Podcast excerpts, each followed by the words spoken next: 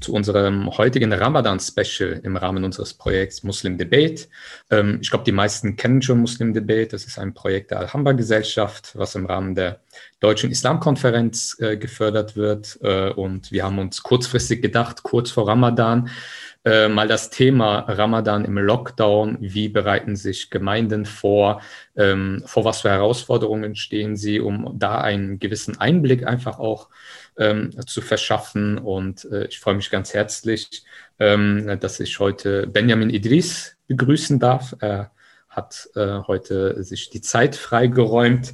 Ähm, wer ist Benjamin Idris? Äh, Benjamin Idris ist äh, der Imam der Gemeinde in Penzberg bei München und äh, er ist auch Autor äh, zahlreicher Bücher und äh, ist äh, auch über seine Gemeinde hinaus in Deutschland ähm, äh, sehr bekannt als ein deutschsprachiger Imam, der auch ähm, immer wieder auch zu aktuellen Themen auch sich äußert. Ähm, wie gesagt, heute wollen wir über einerseits allgemein auch über den Fastenmonat Ramadan sprechen, aber auch natürlich darüber, ähm, wie der Ramadan überhaupt in so einer ja, sehr schwierigen äh, Lage momentan, äh, in einer Pandemielage, ähm, äh, praktiziert wird, was das für Auswirkungen hat. Ähm, darüber möchten wir heute sprechen. Ähm, vielleicht, äh, Herr Idris, zur, als Eingangsfrage, der Fastenmonat Ramadan ist äh, für uns äh, Muslime ja eine besondere Zeit. Ähm, was ist das Besondere am Ramadan? Vielleicht auch an unsere nicht-muslimischen Zuschauer vielleicht einen kurzen Einblick zu verschaffen. Was macht den Fastenmonat Ramadan so besonders? Also zunächst Assalamu alaikum. Äh, Friede sei auf äh, allen uns. Wir brauchen in diesen Zeiten ähm, einfach Ruhe, Zuversicht, Vertrauen und Frieden. Deswegen schenke ich all das an unseren Freunden, die uns jetzt äh, zuschauen. Der Ramadan ist äh, ein besonderer Monat für die Muslime, vor allem weil im Monat sind zwei Dinge, die im Fokus stehen werden und stehen immer. Die erste Sache ist äh, das Fasten, also Fasten im Ramadan ist äh, Pflicht für diejenigen, die in der Lage sind, körperlich, äh, die gesund sind, für die Erwachsene, muslimische Männer und Frauen ist Fasten äh, Pflicht. Mit äh, dem Fasten ist der Ramadan schon eine besondere Zeit. Aber Ramadan unterscheidet sich von anderen Monaten nicht nur mit dem Befehl an die Gläubigen zu fasten, sondern der Ramadan unterscheidet sich von anderen Monaten mit einer Sache, die wir auch selber als Muslime vielleicht nicht so ähm, den Acht genug nicht schenken, nämlich das ist die Offenbarung des Korans. Und äh, Gott spricht im Koran über Ramadan insgesamt in fünf Versen. Diese Thematik Ramadan und Fasten und die Koran-Offenbarung, all das äh, ist äh, für uns Muslime eine Zeit für äh, Nachsinnen, für Nachdenken, wo wir auch unsere Seele regenerieren. Also sowohl Fasten als auch der Koran sind zwei wichtige Merkmale des Monats Ramadans. Das heißt nicht diejenigen, die fasten müssen. Es gibt auch Muslime, die nicht in der Lage sind, aus gesundheitlichen Gründen zu fasten.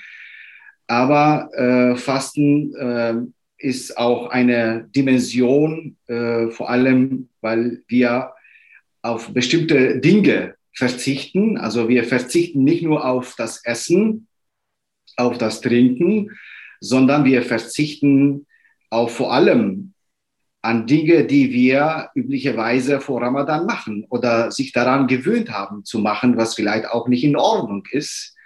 Und das ist eine Schule, eine Erziehung, ein, ein, eine, eine Phase, wo wir nicht nur einen Tag, sondern 30 Tage sich daran gewöhnen sollten, auf einige Dinge zu verzichten, wie üble Rede, wie ähm, schlechte Gedanken über die anderen, äh, schlechte Tat, äh, all Sachen, die äh, wir mit Absicht oder äh, ohne Absicht machen. Vor Ramadan ist es die Zeit, einfach das alles zu bremsen. Äh, also Ramadan ist ein Monat, ein Monat der inneren Ruhe, dem Versuch vom irdischen Leben Abstand zu gewinnen und sich nur dem einen und barmherzigen Gott zu widmen. Ähm, Gerade so, äh, je näher äh, die, der Ramadan heranrückt, ähm, äh, desto mehr äh, entwickelt sich auch bei Muslimen äh, so eine gewisse Vorfreude und ähm, viele bereiten sich ja auch ähm, in den wenigen Tagen vor Ramadan auf diesen Monat äh, auch vor. Wie sollte man sich als Individuum äh, auf diesen für uns Muslime besonderen Monat vorbereiten? Was, was würden Sie da empfehlen oder, oder was, was machen Sie persönlich, wenn, da, äh, wenn jetzt in zwei, drei Tagen der Ramadan beginnt? Ähm, wie bereiten Sie sich persönlich darauf vor?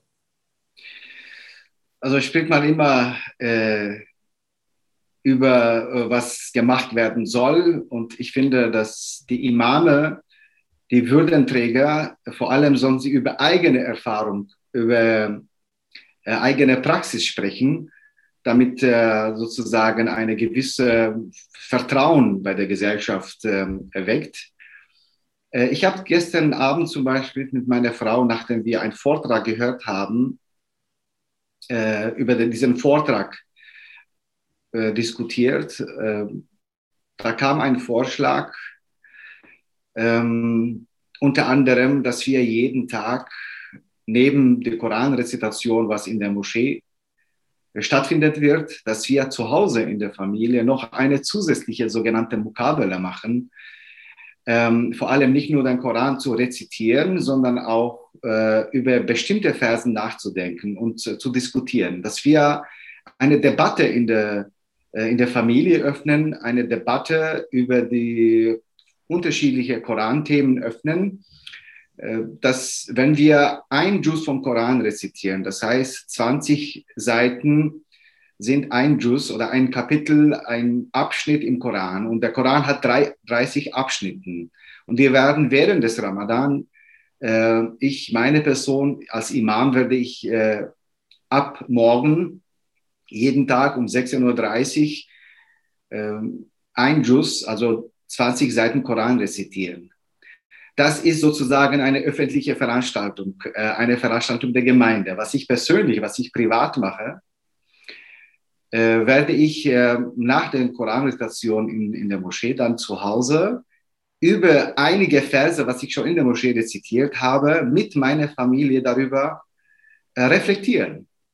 Ähm, noch zusätzlich, äh, es muss ein bestimmtes Programm gemacht werden. Wenn wir über Verzicht sprechen, auf was sollten wir dieses Jahr verzichten? Wir müssen natürlich äh, sehr viel auf vieles, vieles verzichten dieses Jahr. Wir müssen zum Beispiel auf gemeinsames Gebet äh, verzichten, wo dann Inzidenz äh, über 100 ist, wo Ausgangssperre wird, wo äh, die Muslime nicht in der Lage werden, in die Moschee zu gehen, um gemeinsames äh, Therapiegebet zu verrichten, verzichten wir auf dieses äh, gemeinsames Gebet in der Moschee. Aber äh, das ist eine Gelegenheit, eine Möglichkeit, dass wir zu Hause dann das Gebet verrichten.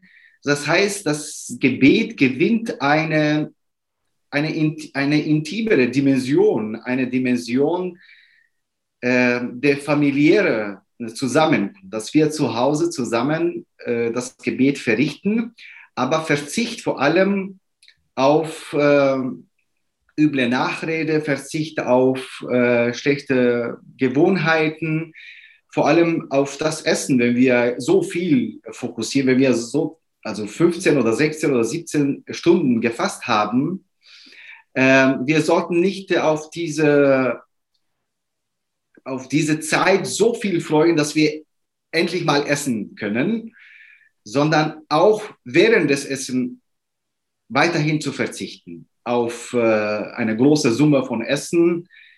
ähm, sozusagen auch mit dem, mit dem Fasten weiterhin zu beschäftigen. Also Verzicht sollte eigentlich im Fokus ähm, des, des Muslims stehen.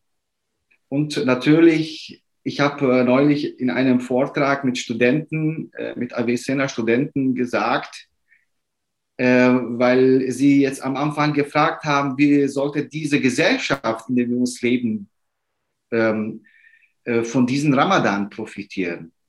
Kann Deutschland als ein Land und die Gesellschaft in diesem Land von diesem Ramadan profitieren? Weil interessanterweise ist, dass der Koran, wenn Gott über Ramadan spricht, äh, wenn ich äh, diesen Vers auf Arabisch rezitieren darf, wo Gott über Ramadan spricht, und das ist sozusagen der einzige Vers, wo das Wort, der Begriff Ramadan erwähnt wird.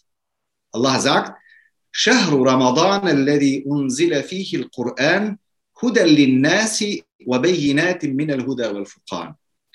der Monat Ramadan ist äh, ein Monat, in dem die Offenbarung Gottes, äh, das Wort Gottes äh, herabgesandt wurde an allen Menschen als Rechtleitung, als Kompass, als Orientierung für alle Menschen. Das ist interessant hier. Wurde nicht gesagt, Hudan lil Mu'minin, Rechtleitung für die Gläubigen, sondern Hudan lil Nas, Rechtleitung, Orientierung, eine Weltsicht, äh, dass wir unsere Herzen öffnen sollten, äh, was dieses Buch sagen will, was Allah mit diesem Buch zu der Menschheit sagen wollte, welche Botschaft ist mit dem Koran gekommen von Gott. Und diese Botschaft ist an die Menschheit gerichtet. Also auch die Nichtmuslime sollten von diesem Koran profitieren. Auch die Nichtmuslime sollten von diesem Ramadan profitieren. Und da habe ich äh, diesen Vorschlag gemacht, vor allem jetzt in der Pandemiezeit, wenn ich schätze, dass in Deutschland mindestens eine Million muslimische Familien werden fasten, vielleicht mehr. Aber mindestens eine Million. Wenn eine Million von muslimischen Familien noch eine Million zusätzliche Menschen zum Iftar einladen, wenn wir natürlich gesetzlich uns erlaubt wird, dass wir Menschen einladen dürfen zu Hause, dann sollte jede muslimische Familie eine nicht muslimische Familie einmal mindestens während des Ramadan zum Iftar einladen. Dass wir unsere Herzen öffnen, dass wir unsere Wohnungen, unsere Häuser öffnen und vor allem unsere Gedanken, unsere Erfahrungen mit der Mehrheitsgesellschaft teilen, wo wir dann auch über Ramadan, äh, über unser äh, Alltagsleben im Ramadan, allgemein, was wir im Ramadan machen, warum wir im Ramadan so viel spenden, was bedeutet Spende im Ramadan, was bedeutet Sadaka und Zakat, ähm, was bedeutet Fasten, welche guten Taten machen wir, äh, wie entwickelt sich die muslimische Gesellschaft, wie wir auch diese Pandemie gemeinsam bekämpfen werden äh, können, was wir noch machen sollten. Also die Mehrheitsgesellschaft in Deutschland sollte auch zumindest ein Teil dieser Mehrheitsgesellschaft noch enger mit der muslimischen Gesellschaft in, in Verbindung setzen. Das ist die Aufgabe der Muslime meiner Meinung nach, dass jede muslimische Familie einmal während des Ramadans eine nicht muslimische Familie, sei es Nachbarn, sei es Freunden, sei es ähm, ähm, vielleicht auch äh, Arbeitskollegen, wie auch immer, dass wir uns zusammen in, äh, zu Hause treffen. Äh, somit auch kann auch die Mehrheitsgesellschaft von äh, diesem Monat profitiert. Ähm, nun äh, ist der Ramadan äh, letztes Jahr so, äh, überraschenderweise etwas anders gewesen als sonst, als, als wir es sonst gewohnt sind. Ähm, und auch ähm, dieses Jahr steht der Ramadan, äh, Ramadan unter dem Zeichen der Pandemie. Ähm, gerade auch die gemeinschaftlichen Aspekte ähm, des Ramadan, sei es die Tarawih-Gebete, dass man gemeinsam äh, die Mokabala rezitiert äh, in den Moscheen und auch die gegenseitigen Einladungen zum Iftar. Ähm, all dies äh, wird ja durch die Pandemie sehr stark eingeschränkt überhaupt möglich sein, wenn überhaupt. Ähm, Wie haben Sie und Ihre Gemeinde sich darauf vorbereitet? Also wie werden Sie ähm, versuchen, ähm, diese Lücke irgendwie äh, ja, kompensieren zu können? Was, was für Angebote haben Sie äh, oder was für Angebote organisieren Sie, dass Sie diese gemeinschaftlichen Aspekte, die durch die Einschränkungen ähm, zum großen Teil eben wegfallen werden, ähm, wie kann man das auffangen? Was machen Sie als Gemeinde in Penzberg? Ja, es äh ist natürlich eine sehr ungewöhnliche Zeit für uns, aber ich versuche immer positive Botschaften zu senden und äh, die Menschen zu sensibilisieren und zu sagen, schauen wir auf äh, die Dinge, auf die Entwicklungen positiv. Äh, letztes Jahr waren alle Moscheen in Deutschland ähm, äh, geschlossen. Das war überhaupt keine Möglichkeit, in die Moschee zu gehen. Und dieses Jahr ist eine gewisse Lockerung da. Das heißt, die Moscheen werden zumindest tagsüber offen bleiben. Und das, daran sollten wir uns freuen. Äh, vielleicht wäre in, an, in, in manchen Landkreisen nicht möglich, zum Tarawih-Gebet zu gehen.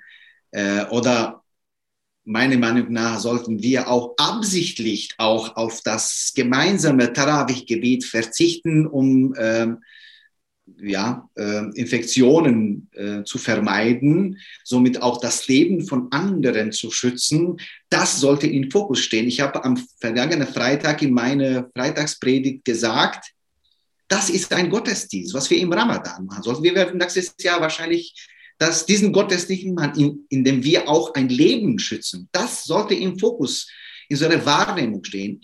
Ich gehe vielleicht in die Moschee nicht absichtlich, um mein Leben vielleicht zu schützen. Ja, und weil Gott sagt, وَمَنْ أَحْيَاهَا فَكَأَنَّمَا أَحْيَا النَّاسَ جَمِيعًا Wer ein Leben äh, schützt oder rettet, es gilt bei Gott, als er die ganze Menschheit gerettet hat. Und es geht um einen Mensch. Ja? Wenn wir einen Mensch retten, wenn wir einen Mensch von Krankheit auch bewahren, schützen, dann haben wir die ganze Menschheit sozusagen geschützt und ähm, gewahrt.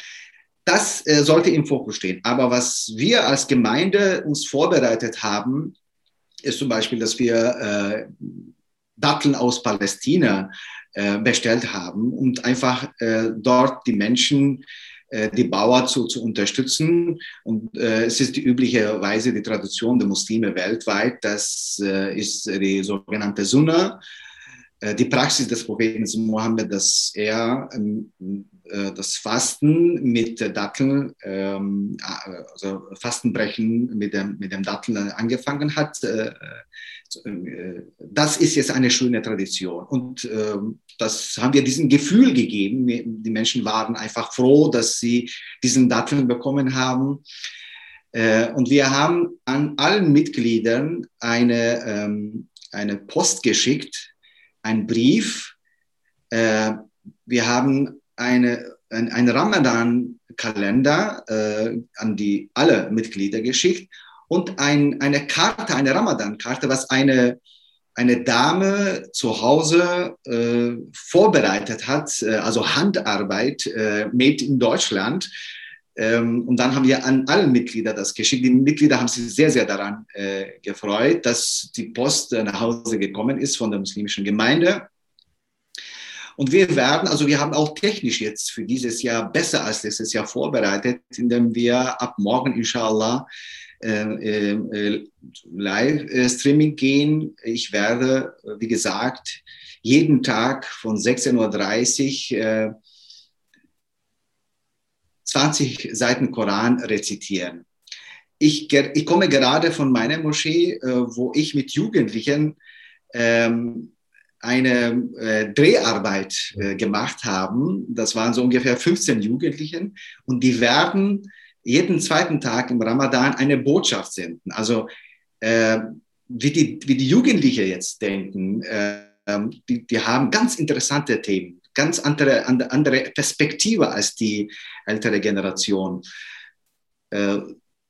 Die werden, die Jugendlichen werden, inshallah, ab übermorgen dann äh, jeden zweiten Tag aus Penzberg äh, sozusagen eine Botschaft senden. Äh, äh Mädchen mit und ohne Kopftuch, Jugendliche, die äh, wie, wie, sie auch Ramadan erleben, welche Botschaft äh, senden die Jugendlichen, wie sie zum Beispiel auch äh, hoffnungsvoll auf die Zukunft schauen. Ähm, mein Sohn hat zum Beispiel das Thema Hoffnung ausgewählt. Äh, Hoffnung in, in eine Zeit, wo Angst herrscht, in eine Zeit, wo Krankheit herrscht, äh, in eine Zeit, wo äh, immer wieder Abstand, Abstand und gesagt wird, ähm, also wir werden, wie gesagt, äh, die Botschaft der Jugendlichen dann im Ramadan senden. Ich werde versuchen, natürlich als Imam dann auch durch diese äh, digitale Möglichkeit immer wieder die Botschaften an die muslimische und auch an die nicht-muslimische Gesellschaft zu senden. Also wir werden jeden Tag das Mittagsgebet und dann die Koranrezitation um 16.30 Uhr und dann nachmittags in der Gemeinschaft äh, verrichten. Äh, und wenn die Möglichkeit uns erlaubt, dann werden wir wahrscheinlich ab und zu auch das Nachtgebet, das Tarawih-Gebet verrichten, aber das hängt natürlich von Ausgangssperre aus. Ähm, ich will auf einen Koranvers ähm, unser Fokus ähm, legen, ein Vers, wo wir vielleicht bis jetzt nicht darüber nachgedacht haben. Gott sagt in äh, der Sura Yunus, وَجَعَلُوا بُيُوتَكُمْ قِبْلَةً وَأَقِيمُوا الصَّلَاةَ وَبَشِّرِ الْمُؤْمِنِينَ Macht eure Häuser zu Städten der Anbetung.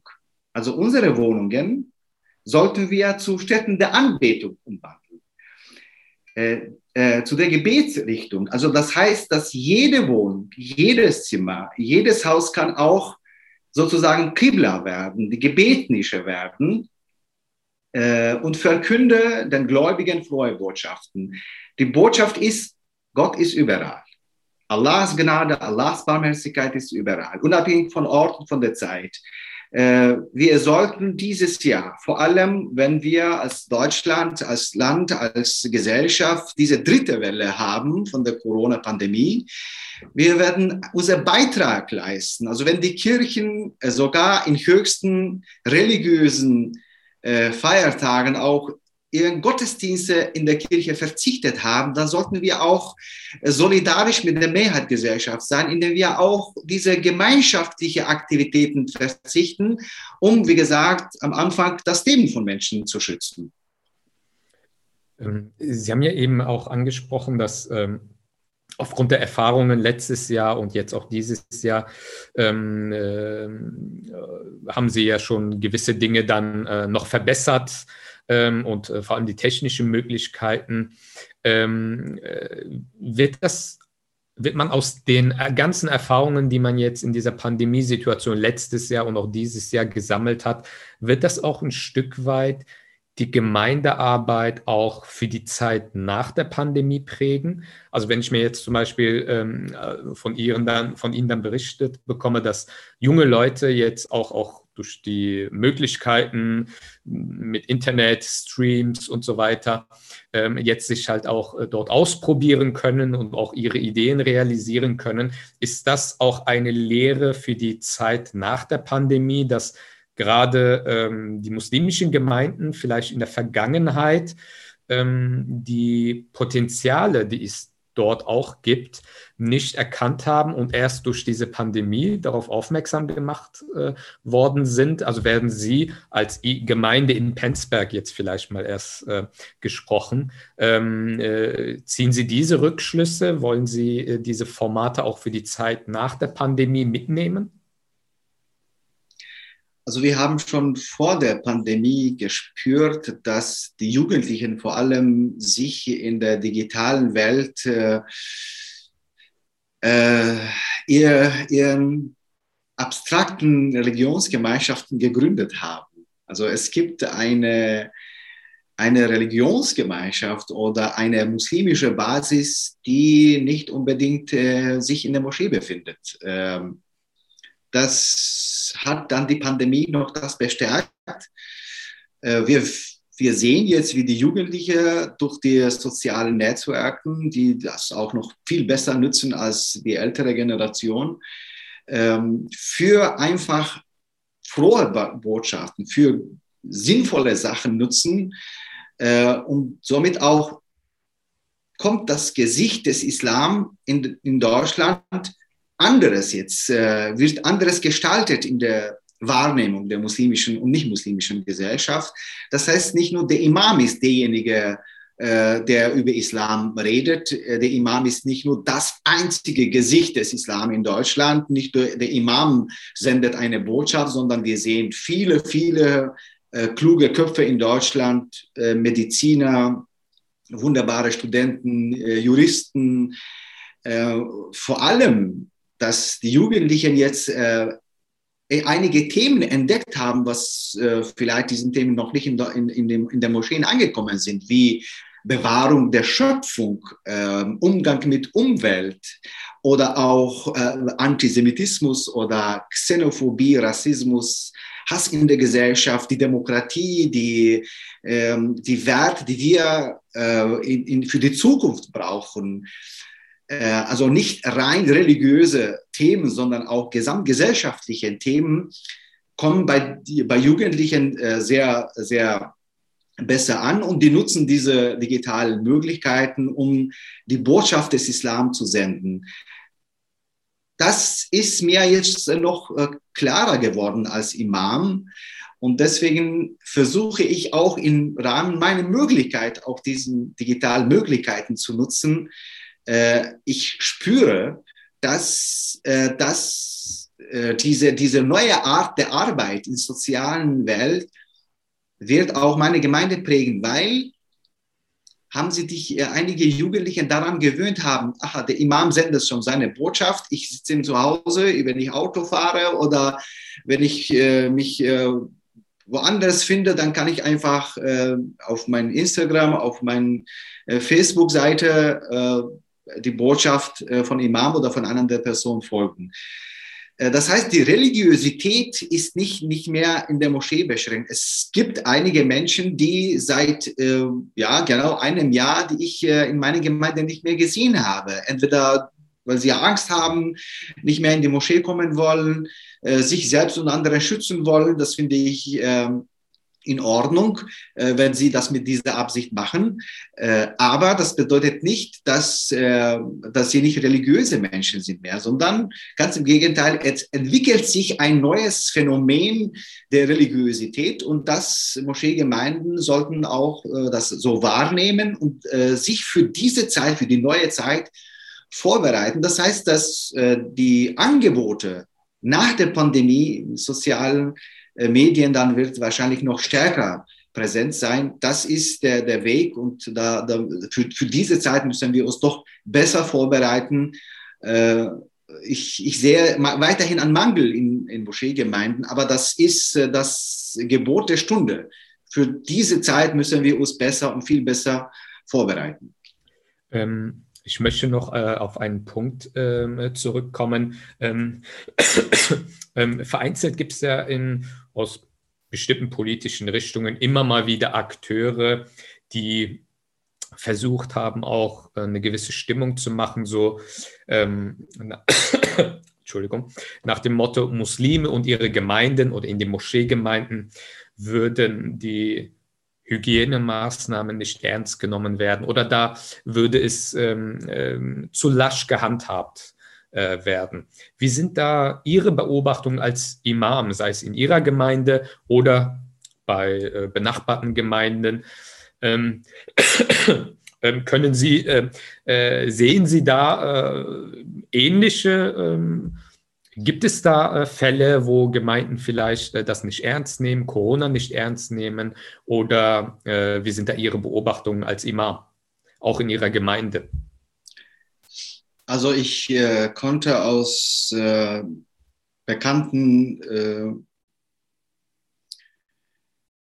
Gründen mich nicht so viel bewegen in der Pandemiezeit. Deswegen habe ich in den letzten Monaten andere Moscheegemeinden nicht besucht, äh, aber ich bin in Kontakt mit äh, anderen Imamen, soweit ich weiß. Äh, meine Kollegen nehmen diese Sache sehr ernst. Es gibt ähm, viele Imame, die ich persönlich kenne, die diese Krankheit erlebt haben, mit schwierigen auch Nachfolgen.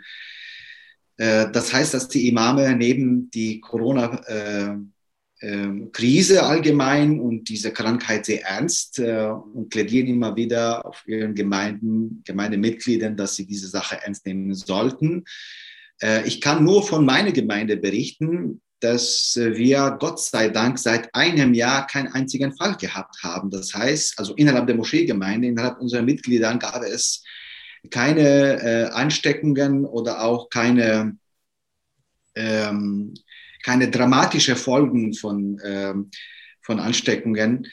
Äh, alleine in der Gemeinde äh, ist zu spüren, dass Moscheen sehr, sehr äh, auf die Regeln achten und sobald ein zum Beispiel nicht äh, gescheit seine Maske trägt, dann ähm, äh, wird sofort, so, äh, sofort gewarnt. Also ich sehe, dass die Mitglieder nehmen diese Sache sehr ernst.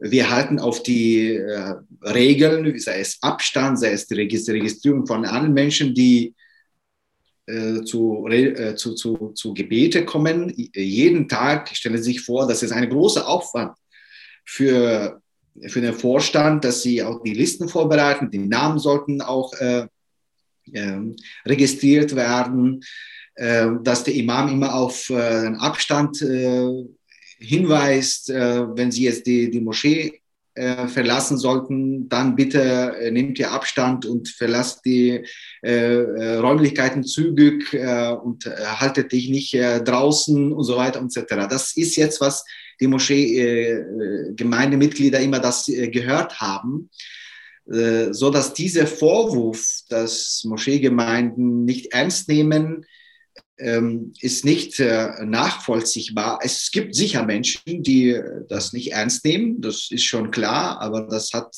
mit, dem, mit Muslimen nichts zu tun. Es gibt viele Nicht-Muslime, die das auch nicht ernst nehmen. Sobald diese äh, Gefahr uns nicht trifft, dann äh, nehmen wir das nicht so ernst. Das ist jetzt die, ja, äh, die Sache, die in vielen Köpfen herrscht. Aber für, für meine Gemeinde äh, kann ich einfach sagen, dass ich stolz auf meine Mitglieder bin, dass sie sehr diszipliniert sind und auf die Regeln sehr gut achten. Ähm, der Ramadan ist ja auch ein Monat, das hatten Sie auch eben kurz erwähnt, in dem Muslime auch mehr spenden als sonst. Es ist, gilt als ein gesegneter Monat und deswegen ähm, äh, spenden Muslime im Monat Ramadan äh, besonders äh, oft. Ähm, viele Gemeinden sind ja auch auf Spenden äh, angewiesen. Ähm, was für Auswirkungen, also letztes Jahr und auch dieses Jahr und auch die letzten Monate, was für Auswirkungen hat das auf die Gemeinden gehabt? Und ähm, überlegen Sie sich auch als Gemeinde irgendwie an, an alternative Möglichkeiten, wie man diesen Ausfall kompensieren kann? Ähm, man hört ja immer wieder mal, dass äh, äh aufgrund der Pandemie einige Gemeinden schon äh, große finanzielle Probleme haben ähm, haben. Ist, äh, trifft das zu oder ähm, wie, wie beobachten Sie das? Also wir sind als Gemeinde auch von der Finanzkrise oder von allgemein von der Krise finanziell auch äh, äh, betroffen. Deswegen haben wir vor zwei Wochen eine Spendenaktion äh, aufgerufen und die Menschen sind sehr solidarisch, sind bereit, äh, sofort mitzumachen, mitzuspenden.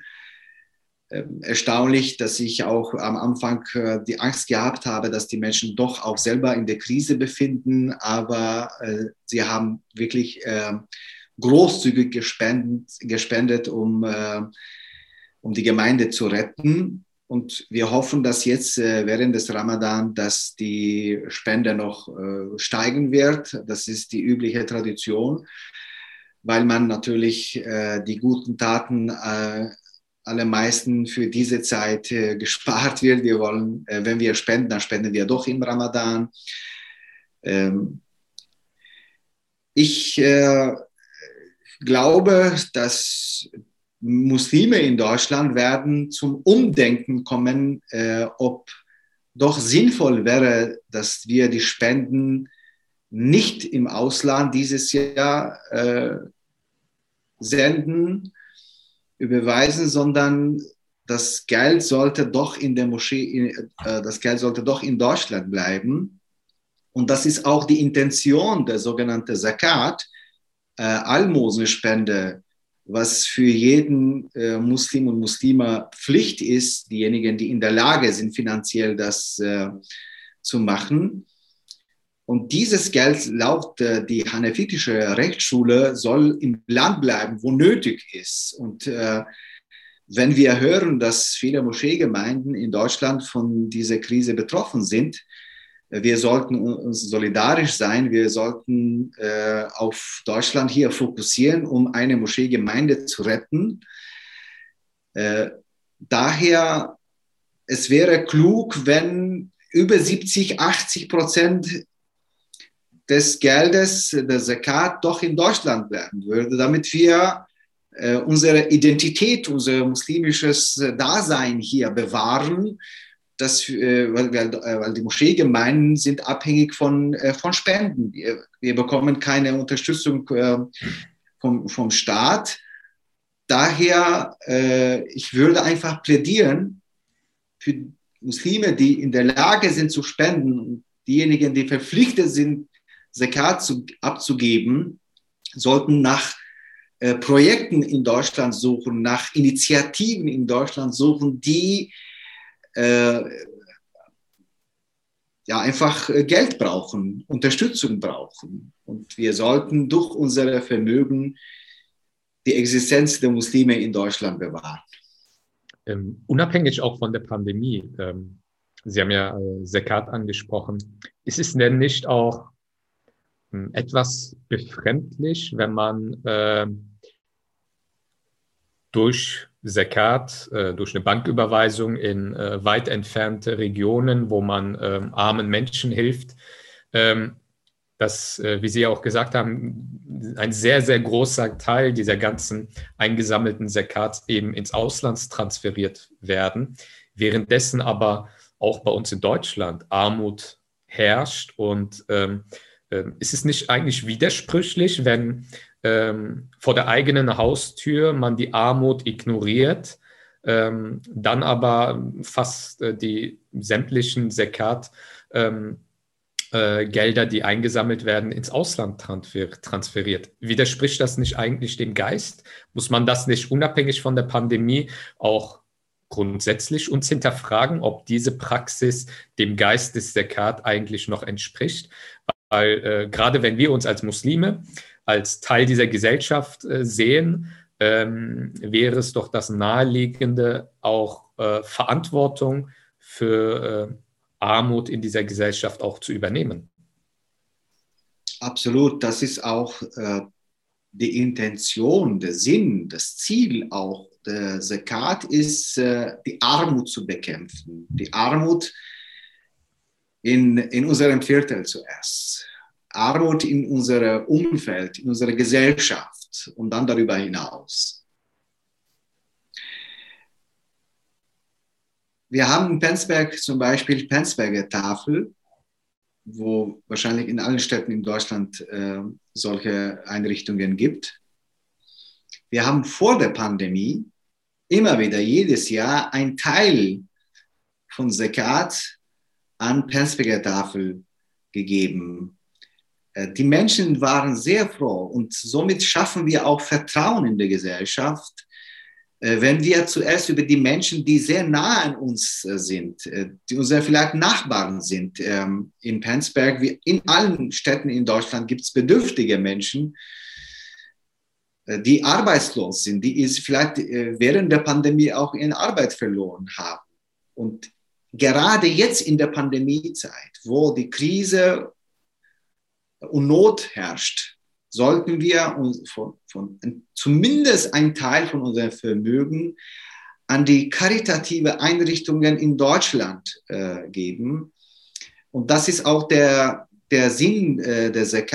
Also äh, es gibt äh, diese acht Kategorien, an, wenn man Sekat abgeben soll. Eine von diesen ist äh, äh, Abir Sabil zum Beispiel, derjenige auf der Reise ist, äh, derjenige, das, derjenige, der auf der Reise ist, das heißt, dass äh, Äh, er, er benötigt das Geld, um sein, seine, seine Reise, ähm, äh, seine Reise äh, fortzuführen. Ja? Und diese Reise ist diese Welt. Er ist auf der Reise, ist, äh, er sucht was. Äh, er, er, er, will weiterhin existieren und er, er braucht das, ja.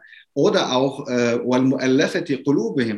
damit, damit die Menschen, die sozusagen eine gewisse Abneigung zu Muslime haben, eine gewisse Ablehnung zu Muslime haben, um dieses Vertrauen zu schaffen, um ihren Herzen zu gewinnen, äh, also Mu'allafati Qulubihim ist das sehr schön formuliert, damit wir Herzen gewinnen, ja, damit wir dieses Vertrauen in der Gesellschaft schaffen, äh, sollten wir auch einen Teil von unserem Vermögen mit diesen Menschen teilen. Vielleicht äh, kommt so, so vor, äh, der, der hat sozusagen, sozusagen eine, eine Abneigung gegenüber mir, er mag mich, er, er, er akzeptiert mich nicht, er hasst mich vielleicht.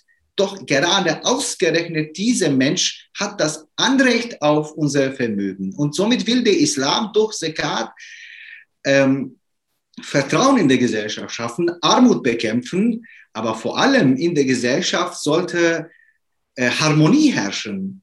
Und wenn wir mit unseren finanziellen Mitteln das schaffen, dass in der Gesellschaft Harmonie herrscht, wenn mein Geld dazu so einen Beitrag leistet, dann muss ich auch äh, einen Teil von meinem Zakat an die Menschen, die sehr nah an mir äh, stehen und leben, mit denen teilen. Das würde ich vor allem jetzt in der Pandemiezeit plädieren und äh, die Moscheegemeinden sollten jetzt einfach in Kontakt mit Caritas, mit, äh, äh mit Tafeln in ihren Städten Kontakt aufnehmen mit, äh, und einfach fragen, habt ihr äh, Bedarf, braucht ihr was, wie können wir euch äh, helfen? Jetzt ist Ramadan-Zeit, die Menschen, die Muslime werden sehr viele spenden und wir sind bereit, auch einen Teil von unserer Spenden mit ihnen zu teilen. Wenn allein über 2700 Moscheen in Deutschland, wenn jede Moscheegemeinde mit einer Tafel den Kontakt aufnimmt, das ist wunderbar und das ist damit äh, das Ziel der Sekat auch erreicht. Ähm, eine Frage, die hier in dem Chat äh, reinkam und die ich auch sehr häufig gehört habe, ist, ähm, dass gerade im Monat Ramadan es äh, ja auch Muslime gibt, die fern von ihren Familien sind und die aber auch zum Beispiel keine muslimischen Familien haben. Ähm, äh, auch äh, oft von konvertierten äh, Musliminnen und Muslimen hört man das oft, dass sie sich besonders im Ramadan sehr, sehr einsam fühlen. Und ähm, was kann man tun, damit auch diese Muslime ähm, teilhaben können an dieser gemeinsamen Spiritualität? Ähm, äh, was können äh, sie den Muslimen empfehlen? Weil es, es, kann, es entspricht ja, ähm, steht ja in Widerspruch zu dem Gedanken, wenn wir sagen, ähm, dass das ein Gemeinschaft, gemeinschaftliches und besonderes spiritueller Monat ist. Und wenn es, äh, wenn man immer häufiger auch von Muslimen hört, dass es für sie der einsamste Monat ist. Ähm, äh, gibt es da eine gewisse Ignoranz oder gibt es da, ähm, dass man halt gar nicht daran denkt, äh, auch wenn das keine böse Absicht ist, sondern dass man, ähm, dass das so in Vergessenheit gerät, dass halt nicht jeder eine muslimische Familie hat und, und äh, auch wenn es in der Moschee nicht möglich ist, zumindest im familiären Rahmen kann man ja immer noch diese Spiritualität leben. Ähm, äh, das höre ich in den letzten Jahren immer häufiger. Wie sind da Ihre Erfahrungen? Vor allem, was würden Sie als Imam dann halt auch an die Muslime da in diesem Punkt mitgeben? Das ist eine sehr wichtige Frage, ähm, lieber Erin Güvergin, was ähm, häufig auch als Imam erlebe, was ich auch mitkriege äh, von äh, konvertierten Muslime oder von deutschen Muslime, die sich als einsam fühlen, aus unterschiedlichen Gründen, weil sich auch nicht wohl in mhm. ihren Moscheegemeinden, in Städten, in denen sie sich befinden, nicht wohlfühlen, weil äh, würden sich nicht angesprochen oder fühlen sich auch ignoriert, weil der Imam, ich kann nachvollziehen, dass der Imam nicht Deutsch spricht, äh, dass er nicht äh, mit deutschen Muslimen in Kontakt, äh, in Kontakt pflegen kann, aber die ganze muslimische Gemeinde, die Verwaltung, der Vorstand ist doch verpflichtet, als Ganzes über diese Muslime Gedanken zu machen. Deswegen ist jetzt die richtige Zeit vielleicht im Ramadan, dass wir über solche Menschen nachdenken. Wenn wir eine Liste machen, jede Gemeinde eine Liste macht, wie viele Muslime, deutsche Muslime, Alleingelassene oder sie, die sich so allein fühlen, wie viele Muslime haben wir in unserer Stadt oder in unserer Umgebung? Machen wir eine Liste, senden wir eine Botschaft auf Deutsch, äh, vielleicht ein Ramadan-Geschenk, äh, vielleicht ein Angebot auf Deutsch, ein Vortrag oder eine Diskussion, Abend, äh, wie auch immer. Aber was ich jetzt am Anfang mit einer Million muslimischer Familien vorgeschlagen, dass eine muslimische, eine Million muslimischer Familien eine Million nicht muslimischer Familien einladen sollten. Äh, das kommt jetzt dazu, dass die Muslime in vor allem solche deutsche Muslime nicht vernachlässigen dürfen, dass wir deutsche Muslime mal auch äh, mit ihren vielleicht Familien, es gibt Paare, ich kenne solche Paare, ähm, die Ehepartner sind unterschiedliche religiöse ähm, Zugehörigkeiten, äh, dass wir das Paar einladen. Vielleicht ist ein Muslim der andere nicht Muslim. Ich kenne muslimische Männer, die nicht muslimischen Frauen verheiratet sind oder auch umgekehrt.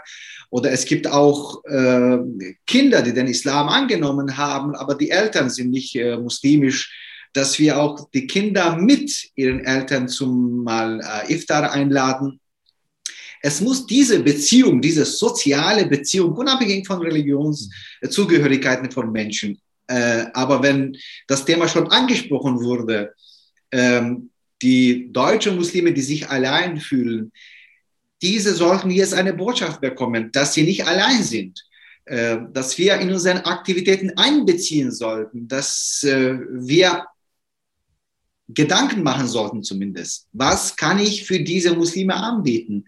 Wenn wir vielleicht zwei, drei Vorträge, wenn wir auch zwei, drei Gespräche machen, das muss nicht unbedingt ein Vortrag sein, das kann, auch ein familiäres Treffen sein, das kann auch ein Treffen in der Moschee sein. Hauptsächlich solche Muslime sollten zumindest im Ramadan äh, den Signal bekommen, dass die muslimische Gemeinde sich über solche Muslime Sorge macht und kümmert und äh, auch äh, nicht vernachlässigt. Das sollten wir unbedingt diesen Ramadan nachholen und es gibt einen Nachholbedarf. Hm. Ähm, ein Zuschauer stellt auch die Frage, was auch sehr interessant ist, welche Rolle kommt eigentlich der Moschee zu, wenn die Religiosität immer mehr im privaten oder in äh, einer virtuellen Gemeinschaft stattfindet? Ähm, sehen Sie da eine Gefahr, vielleicht um das umzuformulieren, dass ähm, weil die Bedürfnisse der unterschiedlichen Muslime ähm, nicht so ernst genommen werden oder nicht wahrgenommen werden und weil man denkt, okay, in den 80er, 90er Jahren war es so, wieso soll das jetzt nicht so funktionieren, dass man, wenn man die neu entstandenen und sich wandelnden Bedürfnisse der unterschiedlichen Teile der muslimischen Community nicht im Fokus hat, dass dadurch dann schon die Gefahr besteht, dass die Menschen sich ins Private zurückziehen oder, ähm, wie Sie ja auch angesprochen haben, virtuelle Gemeinschaften gründen. Ähm, sind das nicht auch Zeichen dafür, dass die Moscheegemeinden über solche Phänomene reflektieren sollten, wenn sie nicht an ja, Substanz verlieren wollen, weil am Ende des Tages braucht jede Moscheegemeinde Mitglieder, die Mitgliedsbeiträge zahlen und ähm, gerade auch die jüngeren Generationen sind da ja nicht so engagiert, um auch selbstkritisch zu sein, als die Generation unserer Eltern, äh, für die es eine Selbstverständlichkeit war. Ähm, machen Sie sich als Imam über solche Fragen Gedanken und, und äh, was sind so Ihre Gedanken? Also die virtuelle Welt oder die Angebote, was wir in dieser virtuellen Welt bekommen, kann das Angebot in der Moschee nicht äh, meiner Meinung nach ersetzen. Es ist schon klar, dass zum Beispiel das allein das Freitagsgebet in äh, körperlicher Anwesenheit stattfinden soll und trotz der Pandemie, dass die Moscheen voll sind, dass die Moscheen also natürlich mit Abstand, damit jetzt nicht falsch interpretiert wird, ähm, aber die Menschen kommen zum Freitagsgebet, äh, weil die sind weiterhin ähm, menschliche Wesen, die einfach Menschen Menschen brauchen. Ähm, der, der, Austausch, äh, Zusammenkommen, äh, Unterhaltung, äh, das ist äh, so wichtig, weil wir so viel auch jetzt äh, Abstand genommen haben. Gerade jetzt brauchen wir diese Kommunikation mit den Mitgliedern der Moscheegemeinden, dass wir jetzt auch diese, diese Beziehung noch verstärken sollten. Ähm, natürlich die individuelle Religiosität ist wichtig, hat auch ähm, seine Bedeutung in der, auch in, in, in der Religion selbst. Das wird natürlich sehr Wert auf diese individuelle Beziehung zu Gott äh, immer wieder betont. Das ist auch sehr wichtig. Aber die gemeinsame Gebete, das wird wahrscheinlich auch weiter nach der Pandemie ähm, als ähm, der wichtigste Zeichen und der wichtigste Signal der Religiosität sein, äh, weil das Gebet in der Moschee wird immer wieder wertvoller bezeichnet, ähm, weil es, es, geht nicht um äh, einfach das Zusammenkommen, äh, dass wir hinter dem Imam das Gebet zusammen beten, welches fünf oder zehn Minuten dauert, sondern es geht darüber hinaus einfach um Austausch, dass wir natürlich äh, äh, ja, Fragen an den Imam haben, dass jemand auch seine Sorge ausdrückt und dann auch, dass wir diese Sorge gemeinsam teilen, dass wir neue Informationen austauschen, dass wir neu, über neue Entwicklungen darüber äh, ausdiskutieren. Ähm, daher diese individuelle Religiosität in der äh, digitalen Welt ist auch eine ein Realität und das ist in, in Ordnung, aber wird sicher das Leben in der Gemeinde nicht, ähm, ähm, nicht ergänzen. Ich sehe das auch bei Jugendlichen. Also ich bin ein Imam, der sehr viel mit Jugendlichen arbeitet. Ich habe sehr viele Jugendliche, also äh, heute waren allein, wie gesagt, 15, 20 Jugendliche, die, die äh, an dieser Aktion teilnehmen wollten. Ich hatte also äh, vor der Pandemie äh, jeden Freitag äh, Jugendtreffen mit 40, 50 Jugendlichen in einer kleinen Stadt, in einer kleinen Gemeinde.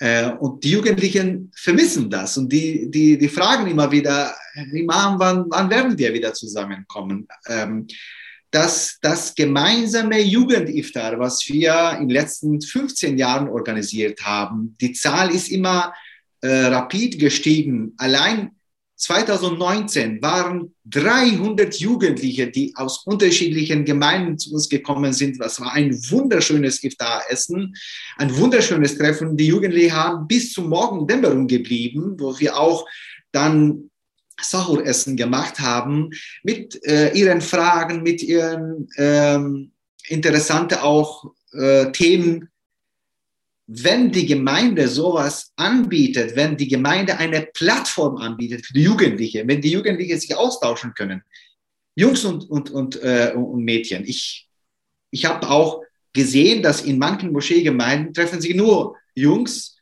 äh, oder nur Mädchen. Es gibt eine, diese Trennung. Ich verstehe diese Welt nicht. Ich verstehe solche Moscheegemeinden nicht. Ich verstehe nicht, warum können die Jugendlichen, Jungs und Mädchen, überall sich treffen, in der Schule, auf der Straße, wo sie arbeiten, wo sie sich befinden. Sobald in die Moschee kommen, dann beginnt diese Trennung. Das ist unvorstellbar. In meiner Gemeinde und vielen natürlich anderen Gemeinden ähm, ist das Bild anderes. Ich ermutige meine Jugendlichen, dass sie sich zusammenkommen sollten, dass sie gegenseitig kennenlernen sollten, dass auch von dieser Kennenlernen auch Ehen entstehen. Das ist völlig normal. Das sollten wir auch fördern, indem wir sagen, kommt ihr, dass wir äh, dass wir Vertrauen schaffen in der, in, ähm, in, der, in der Community, in der Gesellschaft, in der Gemeinde. Und daher wenn die Jugendlichen sich so wohlfühlen, dass, äh, sich angesprochen fühlen, dass sie ermutigt werden, im Vorstand zu kommen, eine Arbeit zu leisten, dass, äh, dass sie ein Gehör finden, äh, dass ihre Ratschläge, ihre, Vorschläge auch ein, äh, ähm, ein, eine Akzeptanz im, im Vorstand äh, gefunden wird. Ähm, dass, äh, dass der Vorstand, ich, ich spreche für meine Gemeinde, immer wieder Jugendliche ermutigt, ähm, dabei zu sein, mitzumachen, dann kommen die Jugendlichen sehr gern in die Moschee. Mhm. Ähm, daher, ich kann nur plädieren, ich bete Gott, ich bete Allah, dass diese, diese Krankheit äh, und dieses Virus äh, bald verschwindet wird, dass wir zur Normalität kehren. Ähm, das, was äh, wir vor der Pandemie vielleicht Menschen getrennt haben, das ist jetzt die Zeit, wo wir nahe kommen sollten, nach diesem Abstand. Ähm, die Seele sollen sich jetzt äh, zusammenkommen. Die Menschen brauchen einfach diese, dieses Vertrauen, dieses Gefühl der Wertschätzung, äh, dass jede willkommen ist, sei es mit oder ohne Kopftuch, sei es alt oder jung, sei es Kind oder Erwachsene, wie auch immer, sind alle herzlich willkommen. Ich habe ähm, äh, ganz am Anfang über einige Aktivitäten äh, des Ramadan gesprochen. Das äh, habe ich jetzt vergessen. Ähm, ich habe meine Kinder, die jetzt äh, zum Unterricht kommen, natürlich im Zoom äh, findet Religionsunterricht statt. Ich habe gesagt, Kinder, jetzt kommt Ramadan, ja, und die Kinder vielleicht haben eine andere Welt von Ramadan als wir. Was bedeutet für dich Ramadan? Ähm, mit, mit, mit, mit was kann jemand mit dem Ramadan identifizieren? Ähm, dann habe ich gesagt, könnt ihr bitte ein Plakat stellen? Jeder soll ein Plakat machen, wie er, wie sie Ramadan erlebt. Was bedeutet Ramadan für die Kinder? Ich habe ich hab gesagt, ihr sollt jetzt am Samstags mitbringen. Ich will eine Ausstellung machen. Morgen äh, wird die Eröffnung der Ausstellung. Ich werde auch ähm, diesen Bild posten, wie die Kinder über Ramadan denken. Ja, solche Aktivitäten brauchen Moscheegemeinden, damit sich jeder wohl in der Gemeinde fühlt. Ja, äh, wir sind auch schon jetzt bei knapp einer Stunde gelandet. Vielen, vielen Dank, äh, lieber äh, Imam Benjamin Idris, für, die, für Ihre Zeit, obwohl Sie jetzt kurz vor Ramadan sicherlich viel zu tun haben. Ich wünsche allen muslimischen Zuschauern einen äh, gesegneten Ramadan jetzt schon mal und ähm, vielleicht äh, äh, möchten Sie noch ein paar abschließende Worte dann an die Zuschauer sagen.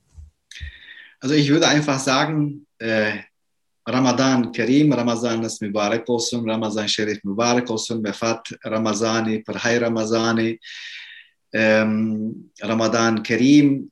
Äh, ich hoffe, dass dieser Monat uns äh, sowohl in unseren Häusern als auch in unseren Moscheen, aber auch in unserem Land, in Deutschland, Segen bringt. Möge Allah uns allen von dieser Krankheit bewahren ich wünsche einfach allen euch Gottes Segen, Barmherzigkeit, Liebe, Vertrauen, Respekt, dass dieser Hass in der Gesellschaft, dass äh, all das, was negativ in der Gesellschaft mit dem, äh, mit dem Virus auch verschwindet und dass wir inshallah nach dem Ramadan bzw. nach der Corona-Krise eine neue, eine bessere Welt gemeinsam aufbauen. Vielen Dank für die abschließenden Worte auch. Und ähm, ja, äh, nur noch ein Hinweis an die Zuschauer. Wer die bisherigen Muslim Debate-Veranstaltungen äh, sich anschauen will, kann gerne auf unseren YouTube-Kanal, YouTube-Kanal der Alhambra Gesellschaft vorbeischauen. Da sind die Aufzeichnungen unserer verschiedenen Diskussionen. Heute hatten wir nur ein äh, kurzes Ramadan-Special mit Imam Benjamin Idris. Und ja, in äh, kürzester Zeit werden wir auch äh, die nächsten Veranstaltungen ankündigen, einfach auf alhambra-gesellschaft.de gehen, den Newsletter abonnieren, unseren YouTube-Kanal abonnieren, dann bekommt ihr auch rechtzeitig die Ankündigungen mit. Vielen Dank äh, für die Aufmerksamkeit und die interessanten Fragen und äh, ganz herzliche Grüße auch nach Penzberg. Ich habe zu danken. Assalamu alaikum. Alaikum salam.